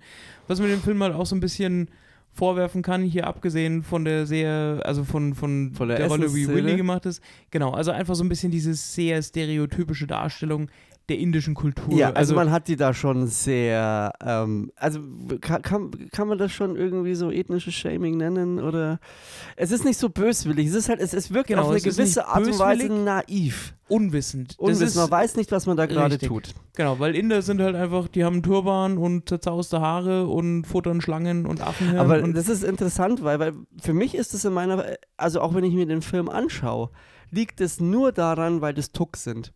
Also das ist Ja. Bei, also das liegt, also ich, es, die Szene ist nicht so gemeint. nein, nein, ich. das. aber es ist bei mir in der Erinnerung, und auch als Kind habe ich das so wahrgenommen. hm, Nicht Inder machen das, das machen die, weil es perverse Tucks sind, weil die Kinder gefangen halten. Ja. Deswegen fressen die einfach alles, was es da gibt. ja, aber ja. du musst aber eigentlich dazu sagen, dass ja Indy relativ abgebrüht mit der ganzen Situation umgeht. Also irgendwie muss er ja dann doch mit diesen Gepflogenheiten umgehen können. Und die einzigen, die nicht klarkommen, sind halt im Endeffekt Willy und Shorty. Nein, ist schon richtig. Ich meine, ähm, hat mit Sicherheit auch so den, den Hintergrund gehabt, dass man einfach so ein bisschen schockieren wollte, eben so mit dieser Augensuppe und dem ganzen Ja. Zeug, was man halt da einfach so Es zeigt. soll halt gruseln, ekeln. Richtig, genau. Und ich glaube, recht viel mehr sollte die Szene auch einfach gar nicht auslösen. Man tut sich da halt immer einfach schwer, das aus heutiger Sicht dann oder aus, aus, aus späterer Sicht dann einfach noch so komplett vorurteilsfrei irgendwie sich Ja. anzuschauen oder zu betrachten. Ähm, genau. Also ich kenne Leute, die wirklich äh, den erst vor kurzem gesehen haben und gesagt haben, was soll denn der Scheiß, was die da machen? Was soll Ja, gut, denn das? klar, also wenn du den Film heutzutage zum, oder generell, das gilt ja eigentlich für, für alle drei Filme, Ja. ähm, wenn du die heutzutage zum ersten Mal siehst, sind die wirklich komplette Anachronismen und völlig aus der Zeit gefallen. Also das ist was, was du ohne quasi über den Tellerrand hinaus zu blicken und das Ganze in die Perspektive der damaligen Boah, das Zeit hört sich fies an, wenn du das sagst. Aber es stimmt schon. zu setzen, sind Ja. die Filme heutzutage nicht mehr tragbar. Das, das ist einfach so. Aber wenn es mir schlecht geht, schaue ich den an, dann geht es mir gut. Ja, aber das ist ja was anderes. Das ist eine sentimentale Verklärung, die ja auch so stattfinden, Ah. die ja so stattfinden darf. Ich meine, deswegen ist man ja Fan von sowas. Das Ja. ist ja, deswegen ist sowas ja Ich würde mir immer noch so einen Indie wünschen, der irgendwie Ja? so rumfetzt. Ja, das sollte doch mein bester Freund sein. Früher wollte ich immer, dass Indie mein Vater ist, jetzt soll er einfach nur mein Buddy sein und mich auf Abenteuer mitnehmen. Ja, genau. Ja, Nein, ähm, also das, das ist immer, das, es ist halt ein Zeugnis seiner Zeit und äh, genau so muss man es letztendlich auch betrachten. ja. Genau, aber insgesamt, wie gesagt, ähm, gehört zu den Original drei Filmen und ist einfach, also der macht Spaß, der ist unterhaltsam wirklich bis zum ja, super. Du, Finale auf der Brücke. Also, die, das Finale auf der Brücke, ich, ich liebe es, ja. Also ich finde vor allem dieser, dieser ganze, gut, wa- was wir noch gar nicht besprochen da wird ja Indie auch mal kurzzeitig böse. ist richtig. Ja, weil er das Blut von Kali genau, säufelt. genau. Und äh, Shorty rettet ihn ja dann im Endeffekt. Und da ist auch eine meiner Lieblingsszenen, die da kommt, ist ja, was wir in Teil 1 und in Teil 2 haben und in Teil 3 und ansatzweise in Teil 4. Und ein bisschen Teil 5. Ne, in Teil 3 haben wir es nicht. Wir haben es in Teil 1. 1, Teil 2, Teil 4 und in Teil 5 nur ansatzweise. Indy hat bis auf im dritten Teil immer einen Hühnen, gegen den er kämpfen muss. Und zwar einen übermächtigen Hühnen. Und Indy, und das ist auch so eine Sache, Indy ist kein Kämpfer, das ist ein dreckiger Kämpfer. Der das nimmt ist richtig, einfach ja. alles, was er hat und versucht irgendwie aus der Scheiße Ja, rauszukommen. ganz ikonisch natürlich die Szene in Kairo, wo er dem Schwertkämpfer, dem Saracenen Ja, gegenübersteht. das ist aber dem Durchfall geschuldet war in der Szene, weil er Genau. sofort wollte sich da nicht mehr abackern. Und da gibt es auf jeden Fall die Szene, als dieser große Typ einfach, der einfach gefühlt fünfmal so groß ist wie Ja. Harrison Ford, ihn halt platt machen will. Und ähm, dann ist Indiana Jones irgendwann auf diesem, auf diesem, auf diesem Rollband Richtung äh, Malwerk. Ja. Und du siehst dann Shorty, dass dieser kleine äh, Mararacha vom Palast von Pankot äh, Mhm. so eine Voodoo-Puppe hat. Und Mhm. er fetzt sie dann nach oben und meine Lieblingsszene ist es, wie er es schafft, äh, wie Shorty es schafft, die, die Nadel rauszuziehen und du hast dann das Indie-Theme und Indy ist über dem Hühnen und schlägt ihm mit den Fäusten ins Gesicht und dann geht die Kamera so nach hinten, also wo was, was vorher halt im Endeffekt verschwommen war, also in der Unschärfe war und dann siehst du Shorty, wie er zuschlägt und das im Takt zu der Musik und ich liebe diese Szene einfach, Ja. die ist so geil.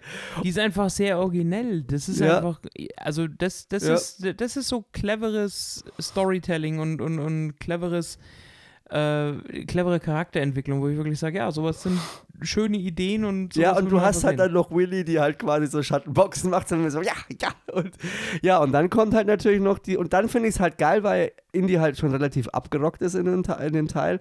Und Ja. dann hat er dann nur noch einen Ärmel. Und als er dann zum Beispiel da diese Schwertszene, als er die drei in die Flucht schlägt und dann Ja. so, oh, oh, und dann kommt so ein verschmitztes Lachen, dann kommt die ganze andere Horde von den Bösen und dann auf der Brücke und wo er dann mit, äh, mit Shorty ja dann, glaube Chinesisch, nee, Thailändisch sprechen die, oder? Äh, Boah, Ich, ich, ist wurscht. Auf jeden Ja. Fall so, dann so, äh, Shorty, Shauchi, sag Ja. du. Und dann so, was macht der? Oh Gott, der Typ ist völlig irre. Und Ja. dann so, noch so zum Mona Ram so, er macht dich bereit, Kali, zu sehen, in der Hölle. Ich meine, das sind halt so ganz klassische, also so das, das sind einfach so Knöpfe, die du da drücken kannst, die halt in diese Ja, aber vor allem, da selbst, reinpassen. selbst wenn es so funktionieren würde, wie er es da macht, Ja. spätestens wenn er an die Wand klatscht, ist halt einfach alles aus. Es wird halt einfach keiner genau so überleben. ist es. Aber die Szene ist halt einfach trotzdem super. Ja, ist äh, schon äh, eine gehörige Portion Plot-Armor dabei, er da Und das versöhnlichste trägt. Ende, finde ich einfach. Es ist ein sehr schönes Ende mit den ganzen Kindern, die heimgebracht werden und äh, die Kamera dann auch nochmal so nach oben fährt, er Willy küssen will, dann vom Elefanten nass gespritzt wird und alle Kinder sind einfach ah, rum. Unpopular Opinion fand ich zu immer zu, cheesy. Boah, Ja, mir, ich mir liebe ganz es, schwer. ich liebe es. ist, super mir zu, geil. ist, ist mir zu viel einfach. Na, es ist schön. Ich Ist verstehe was natürlich. Fürs Herz. Ja, okay. Ist was fürs Okay. Herz. Wir lassen was dabei. Lass was dabei. Genau. Und ähm, Teil 1, Indiana Jones und der Jäger des verlorenen Schatzes von 1981. Ja. Der Film, der im Prinzip das Franchise, den Hype, The Myth, The Legend begründet hat. Ähm, ja, wirklich so die. Ja, die, grandioses Opening auch Ja. ebenfalls. Äh, diese ganze Tempelszene mit der Kugel davon. Und es sind so viele ikonische Sachen, die da einfach Absolut. passieren. Ähm, wie auch vorher schon erwähnt, Indy wird auch erstmal sehr am Anfang sehr zwielichtig inszeniert. Mhm. Also im ersten Moment denkst du dir ja eigentlich, ja, das könnte schon der Bösewicht in dem Film sein. Oder das ist, äh, der Typ ist nicht cool. Ja. Was sich natürlich dann schlagartig ändert. Ähm, du hast dann die Szenen, dass äh, du dann Forrester siehst. Also das fand ich ja auch, das ist ja von Anfang an ziemlich brutal, dieser aufgespießte Forrester an dieser Falle. Ja, ja, äh, absolut. Vor allem wirklich Nahaufnahme, Kamera hält voll drauf. Ja. Also das ist ja wirklich Und sowas, natürlich was äh, ein, ein, ein, ein junger Doc Ock, ich, Ja, stimmt, ist richtig. äh, Molia. Ich kann den Namen nicht aussprechen. Alberto Mo Molia, oder? Morinha? Oder ja, Morinha? boah. naja, auf jeden ja Fall jetzt Ock aus ja, Spider-Man, genau, Freunde. Na, sehr jung, ähm, verdient, bekommt dann auch da, was er verdient. Ähm, ja, aber es, es schwenkt dann schon ziemlich äh, schnell um, dass Indy doch der Held ist und dann so diese Szene, als er vor diesem goldenen Götzen steht und dann, weißt du, diese, dieses mit, mit den Fingern reiben, so, das passt, das passt und dann so, aha, okay, und dann, oh nein, es passt nicht und dann Ja. äh, läuft er davon und ich, auch, auch die Szene, als er zu seinem äh, Buddy da äh, flüchtet und dann in dieses Wasserflugzeug einsteigen will Mhm. und dann ist da irgendwie so die Schlange und dann nur so, ey, das ist nur meine Schlange Reggie, mach dich mal locker. So. Ja, es ist schon immer sehr viel, sehr viel einfach Klamauk, das, was man, also Ja. in, in der wahrsten Bedeutung des Also Wortes. hat, du hast aber- halt da beides einfach drin in der Ja. Szene. Es ist, es ist ernst, es ist blutig, es ist spannend und du hast diesen Klamauk, dann kommt ja dieser Schwenk dann am College, wo man Ja. dann Indy halt natürlich auch als diesen belesenen Professor, den Genau. lehrenden Professor darstellt, Im dem aber einfach alle zu Füßen liegen, dann so Genau. mit diesen Augen, äh, Ja, das Love You, Love wenn you, sie wenn, wenn, blinzelt, ja. wenn sie blinzelt und natürlich dann auch jeder äh, in die Sprechstunde von Dr. Jones will. ja. Du tust dann auch zum ersten Mal, oder man lernt Marcus dann auch kennen, Genau. ähm, ein, ein geliebter, geliebter Sidekick. Generell, ich meine, das ist natürlich auch was, wovon das Franchise lebt, dass äh, Indiana Jones immer auch so Sidekicks hatte, die dem Publikum von vornherein einfach sympathisch Ja. waren. Und Ob das Salah ist, ob das äh, Marcus Brody Salah ist, ist super. genau, ob das, auch wenn nur in einem Film dabei, aber Short Round ist, also Ja. die Sidekicks, die eingeführt wurden, jetzt nicht das äh, Love Interest, sondern wirklich so die Leute, so die Wegbegleiter, die ihn Ja. auch einfach unterstützen, waren nie eindimensional, sondern immer so, dass man gesagt hat, ja, das, das, das ist ganz cool. Auch allein die Szene für, also Marcus Brody im dritten Teil, wie Indy sagt, so, äh, er ist euch immer zehn Schritte voraus, er spricht fünf Sprachen und überhaupt, und dann siehst du ihn so lost auf diesem Ja. Markt, so, So spricht jemand Englisch? Ich muss da und dahin, kann mir, hallo, kann mir jemand helfen? Ja, Das oder wo halt am Schluss auch fast vom Pferd Ja. fällt. Wie, folgt mir, ich kenne den Weg oder so. Das ist einfach nicht Super. selbstständig. Super lustig. Genau. Ähm, wir sind ja dann, also wir- ich mache jetzt wieder den Sprung zu äh, Teil 1 und im College. Und was ich auch so schön finde bei diesen ganzen MacGuffins oder bei diesen ähm, Artefakten, die Indy sucht, die werden, die haben, also zum einen haben wir schon erwähnt, die eigenen Themes. Und es erfolgt immer, und das auch diese Spannung, die, sie introducen das Ganze mit diesen Erzählungen. Also es, fängt, es findet da auch in den Filmen Mythenbildung statt. Und das löst halt in mir schon immer so sofort irgendwie so, das hat mich so in den Bann gezogen. Ähm, du interessierst dich einfach sofort dafür, weil das, du hast zum einen einfach Punkte, die jeder kennt. Die Bundeslade ist jedem ein Begriff. Ja. Und dadurch wird erstmal erzählt, was sie kann und ähm, wo sie herkommt und was sich da alles darum rankt. Und ja, du, ich, ich sehe Genau. Also, äh, möchtest was das, sagen? der, der, das ist aber genau der springende Punkt. Man hat es hier irgendwie immer geschafft, Artefakte auszusuchen, wo allein die Erwähnung des Namens eine Assoziation beim Publikum auslöst, aber die wenigsten Leute so wirklich hundertprozentig genau wissen, was es denn jetzt damit genau auf sich hat. Und man trägt natürlich mit sowas ein bisschen zur Mythenbildung bei, aber auch so ein bisschen zur Aufklärung, weil Ja. auch bei der Bundeslade, dass einfach erklärt wird, was das ist, wo das herkommt, was der eigentliche Zweck davon war. Und äh, genauso auch beim Heiligen Gral. Und ähm, das sind einfach so Dinge, wo man sagt, okay, das gibt ein bisschen was preis zu dem, was es mythologisch ist. Ähm, wer mehr wissen will, muss sich dann halt einfach dann selber belesen, aber es löst so ein bisschen oder befördert zumindest so ein bisschen die Neugier auch beim, beim, beim, Pu- beim Publikum, sich Ja. so ein bisschen damit auseinanderzusetzen. Ähm, ohne das Ganze jetzt irgendwie zu comichaft oder zu goofy irgendwie zu verklären, sondern Ja, ja. schon präzise genug, so, so präzise wie möglich, aber so frei wie nötig im Ja, Endeffekt. Stimmt. Und ja, dann taucht ja auch die, die, die Regierung erstmal auf und sagt, Herr Dr. Jones, äh, Sie müssen das Ding besorgen. Die Nazis sind auf der Suche. Genau das. Und da sind wir bei der Frage, die du am Anfang auch gestellt hast. Warum sind es denn immer die Nazis? ja, ohne, ohne Feindbild äh, kommt er nicht so richtig Ja, durchs mir, ist Leben. es, ja. mir ist es auch aufgefallen, die, die machen schon so, weißt du, was im ersten Teil hast du die Nazis. Du hast in jedem Teil ja, außer im dann hast zweiten du, die Nazis. Ja, und, ja aber, aber auch da ist es eine Gruppe. Es ist die Tuck-Gruppe. Und im vierten sind es die Kommunisten. Okay, ja, okay. Ja, also, ja, also na, also Dreimal Nazis, einmal Kommunisten und dann hast du halt Und ein diese verrückter die, Voodoo-Priester, ja. die, die, Voodoo-Kult, ja. Ja, Also genau. er, er holt sich schon auch immer, weißt du, ganze Gruppen. Also Indy kann nicht nur gegen einen Antagonisten, äh, einen, einen Hauptantagonisten, noch seine ganzen Schergen. Das ist schon richtig. Ja. Nein, ich meine, äh, kleiner, kleiner hatten sie es halt einfach nie. Und äh, aber auch das ist ja so ein bisschen Aber die. Frage ist, gab es da einen speziellen Punkt, warum sie sich vor allem die Nazis auserkoren haben? Also gut, äh, Steven Spielberg hat ja einen jüdischen Hintergrund.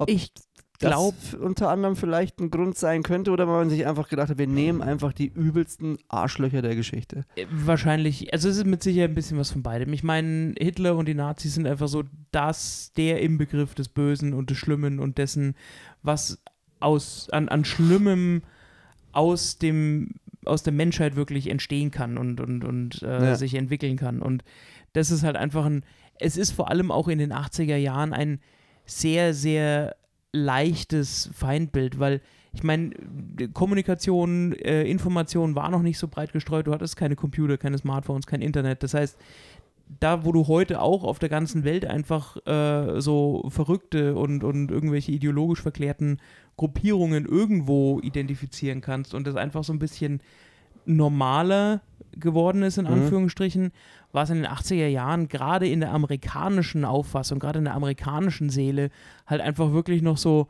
ja, äh, die Nazis, das ist so der geflügelte Begriff im amerikanischen Englisch auch für das Böse. Ja. Und ähm, das war, glaube ich, einfach auch eine pragmatische Entscheidung, das so als Feindbild zu nehmen, weil damit kann wirklich das gesamte Publikum, Ja. egal wie gebildet oder nicht gebildet, was anfangen. Das ist ein bisschen jetzt eine Upside-Frage, aber hast du das Gefühl, dass ähm, so die Nazis als das absolut Böse ein bisschen verloren geht aktuell? Mm, Das macht jetzt ein so großes philosophisches Fass auf. Äh, Das ist schwierig, ja. Ja und Nein. Das ist das, was ich gerade gemeint habe. Also du siehst, glaube ich, anhand der Informationen, die die Nachrichtenlage auf der Welt irgendwie so hergibt, dass es auch ganz andere Querköpfe gibt, wo du wirklich sagst, Alter, stand, bist du so zur Welt gekommen oder stand einfach nur die Schaukel zu nah an der Wand? Ähm, das ist gut. aber das, was damals im Dritten Reich passiert ist, ist bis auf, also das, das ist schon noch mit, das ist einfach noch von einer anderen Qualität. Und ähm, auch wenn es Leute gibt, die da quasi nacheifern, in Anführungsstrichen, oder ähnlich schlimm sind, Ja, ähm, das, das ist einfach so, das, das bleibt auch. Das, dieser, Ja. dieser, dieser Nimbus bleibt einfach. ich bin, ich bin auf das gekommen, weil ich fand, heute in Teil 5, es hatte sich ein bisschen abgenutzt. Äh, ja, ich glaube, da müssen wir nächste Woche dann nochmal Ja. äh, spezieller darauf eingehen. Ich, ich weiß, was du meinst Also mir hat- und ich also sehe es auch es so. fehlt so ein bisschen, der Schrecken fehlt. Ja. Ja, obwohl, ja, das, das, das, wir können jetzt nicht mit Mats Mikkelsen anfangen, aber er hat mir Genau. gefallen. ähm, Ja, ja, absolut. ähm, Nein, aber wie gesagt, ich glaube, dass das einfach tatsächlich so ein bisschen auch ähm, der Tatsache geschuldet war. Es kommt so ein bisschen aus der Groschenromanreihe, man will das Publikum nicht überfordern. Und das war einfach so der gemeinsame Nenner, auf den sich jeder einigen konnte. Ja. Das ist einfach ein veritables Feindbild, egal aus welcher Richtung du es betrachtest. Ja. Genau. Ähm, wir sind ja dann, jetzt gehen wir wieder zu Jäger des verlorenen Schatzes. ähm,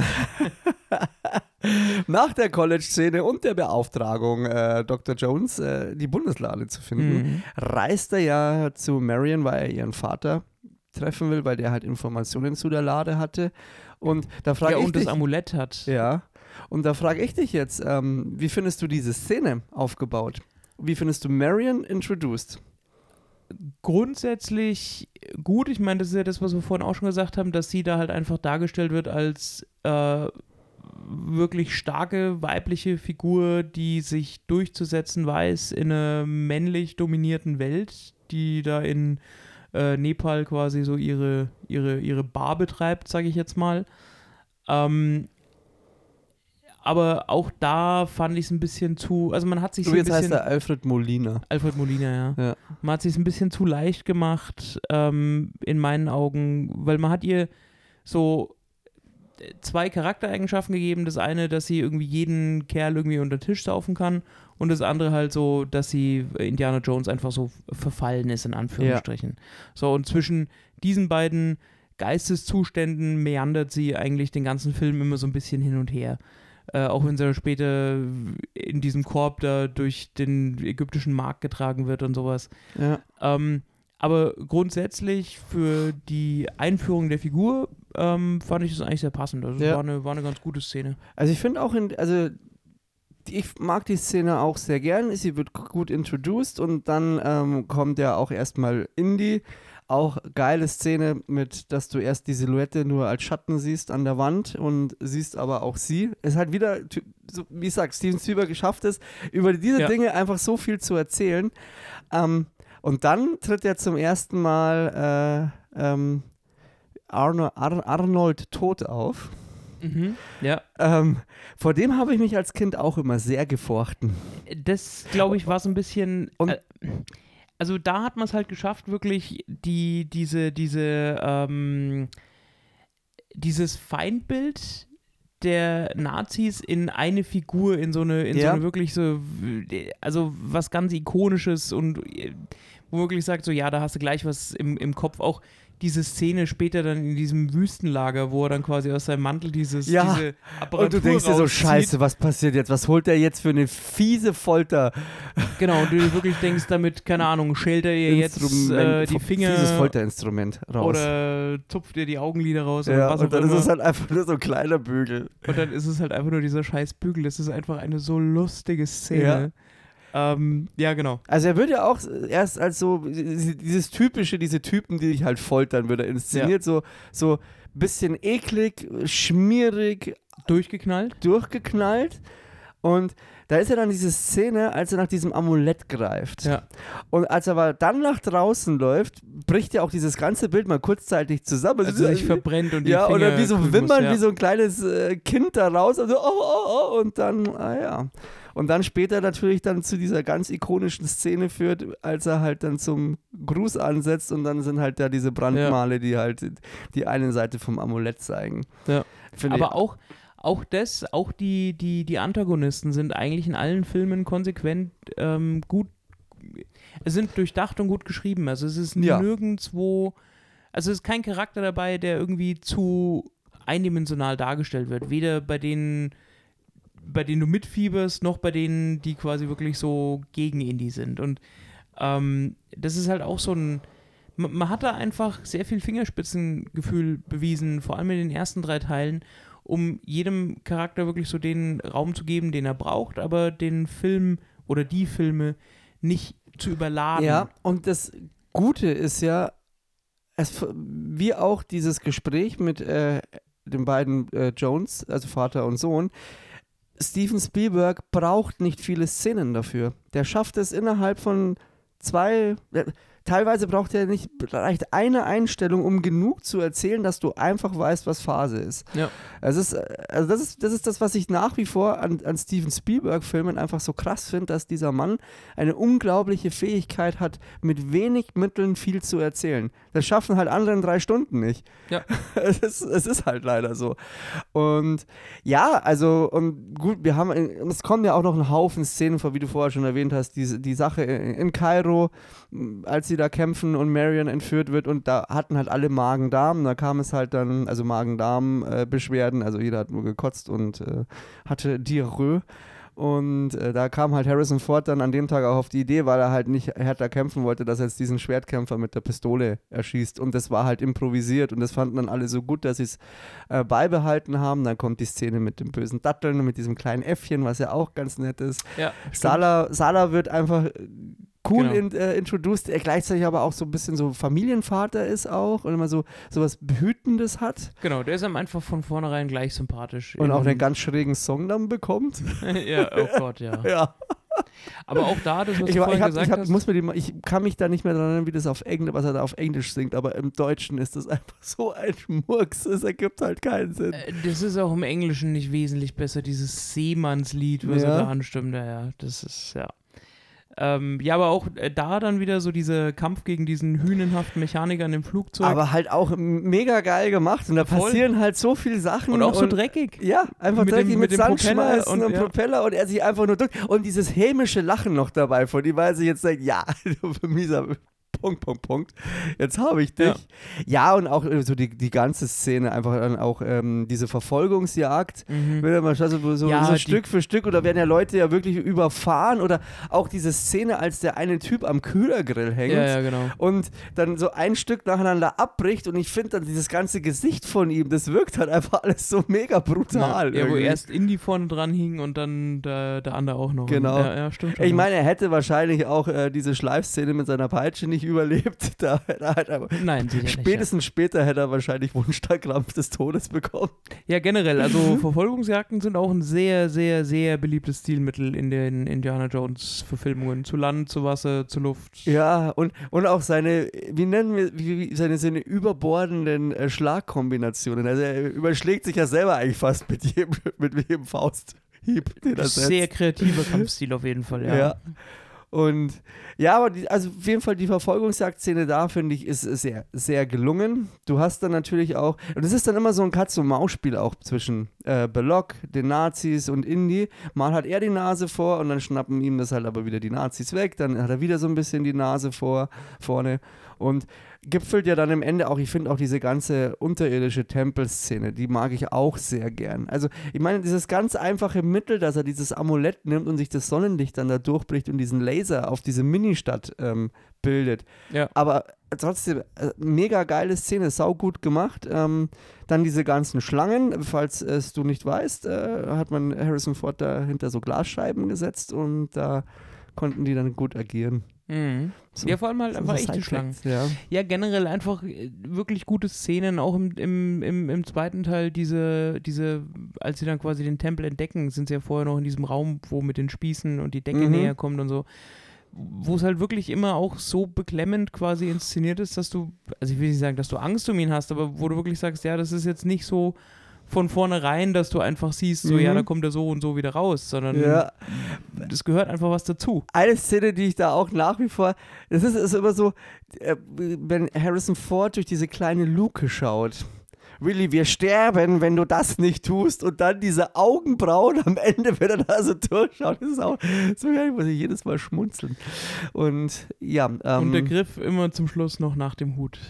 Ja, Der das, das ist halt jedes Mal. Oder auch im dritten Teil, weißt du, als er ja diesen, diesen Sturz mit diesem Panzer Mhm. gepackt hat und der Hut ist halt weg, aber er fliegt halt dann einfach irgendwie hoch. Äh, mega geil. Ja, und gut, kommen wir nochmal zu Jäger des verlorenen Schatzes, weil wir sind jetzt auch bei einer Stunde 20 mittlerweile, dass wir dann auch jetzt mal zu Potte kommen. Ich wollte gerade sagen, wir kommen jetzt nicht mehr zurück zu Jäger des verlorenen Schatzes, wir kommen jetzt dann. Naja, ich wollte nur noch sagen, dass natürlich dann ähm, am Schluss halt äh, die Bundesladeszene dann nochmal hier tricktechnisch tief in die Kiste gegriffen wurde, was damals für möglich war. 1981 absolut. Ja, ähm, auch relativ hart inszeniert, relativ gruselig. ja, voll. Ähm, wurde in The Big Bang Theory übrigens auch thematisiert. Das äh, war eine sehr. Ja, ja, stimmt schon. ich kenne Das- die Folge aber nicht. Ich weiß es nicht, wie sie es da thematisiert, aber es geht darum, warum es Indie weiß, gell? Ja, Und er hat es wohl, oder? Also in der Folge, das Lustige an der Folge, und die solltest du dir dazu tatsächlich mal anschauen, ist im Wesentlichen, dass, ähm, äh, dass Penny und Amy, nee, Penny und Bernadette, die, nee, Penny und Amy sind's, die Frage aufwerfen, ähm, wie sinnvoll die ganze Prämisse ist und quasi den, also ich sag mal, den Nerds, also äh, Ja. Sheldon etc. halt einfach so bewusst wird, so, ja, stimmt, wenn das nicht gewesen wäre, dann wäre daraus das nicht gefolgt und dann wäre das nicht daraus gefolgt und eigentlich hätte es dann ja von vornherein einfach lassen können und du hörst bei denen nur so äh, Glassplittern im Kopf, so, Ach so, Oh. es geht jetzt halt genau, es geht darum, dass wenn er gewusst hätte, also weil er muss, er wusste ja anscheinend, man muss die Augen schließen, dann hätte er die Nazis einfach ihrem Schicksal überlassen können. genau. Aber die Erklärung liegt wohl darin, dass das Indie erst kurz davor auf der Bundeslade liest und die anderen können das nicht lesen. Also da ist irgendwo, er sieht das irgendwo in der Inschrift. Ich habe ja, ich hab vor kurzem nämlich einen Artikel dazu gelesen und die Okay. Erklärung liegt wohl darin, dass er es erst kurz vorher herausgefunden hat und irgendwo liest. Ja. Und Ja, aber ich meine, ähm, das ist, war für, für äh, die Folge in Big Bang Theory tatsächlich schon sehr, sehr witzig. ja, Also gut, kann, ich- kann, ich, kann ich mir jetzt schon vorstellen. Ich meine, da gibt's, kann man schon ein paar Fragen aufmachen, ja. Gut, ja, also jetzt sind wir bei einer Stunde 20. Es ist jetzt äh, ja auch halb eins. Ja, es ist, äh, bin- das, das ich- muss jetzt auch mal reichen Ich hier, bin ne? verwundert, dass wir das überhaupt jetzt äh, noch so äh, geschafft haben, aber ähm, ja, doch. Äh, aber ich aber merke ich merk jetzt auch gerade, äh, mein Kopf äh, wird, wird leer. Aber wir sind beides leer. alte Männer, wir sind schon lang über unsere Bettzeit hinaus und jetzt wird es dann auch Wir, tun, wir tun es äh, Harrison Ford gleich. Und, Richtig. Äh, Genau. machen, machen Dinge, die vielleicht unserem Alter nicht mehr entsprechend sind. Gehen jetzt Hayabubu machen. Nee, ich hoffe, also äh, ihr hattet wieder Spaß mit der Folge und konnten euch ein paar gute Anekdoten erzählen, beziehungsweise vielleicht noch ein paar Sachen, die ihr noch nicht wusstet. Äh, wer Indiana Jones noch nicht gesehen hat, gespoilert wurde dir jetzt genug. Schaut euch die Filme an. Und- genau, ist ja nicht so, dass die äh, von gestern sind. Also da hatte, glaube ich, jeder seine faire Chance. Ja, und wer Teil 5 noch nicht gesehen hat, kann ja trotzdem ins Kino gehen. Also ähm, kann man sich mal anschauen und dann seine Meinung dazu bilden. Würde mich auch interessieren, wer von euch den fünften Teil gesehen hat. Der kann gerne mal einen Kommentar hinterlassen, was er denn davon hält. Ähm, Oder sie. oder sie, genau. Ähm, wir werden am Sonntag wahrscheinlich drüber sprechen, aber es wird erstmal die Folge veröffentlicht und die Woche drauf geht es dann äh, um Teil 5. Und in diesem Sinne ähm, entlassen wir euch äh, in eine neue Woche. Wir hoffen, euch geht's gut, bleibt gesund und Kero darf jetzt auch nochmal seinen Senf loswerden. Ja, Leute, danke fürs Zuhören. Schönen Sonntag noch, flotte Woche und äh, wir hören uns nächsten Sonntag wieder. Bis dann. Ciao.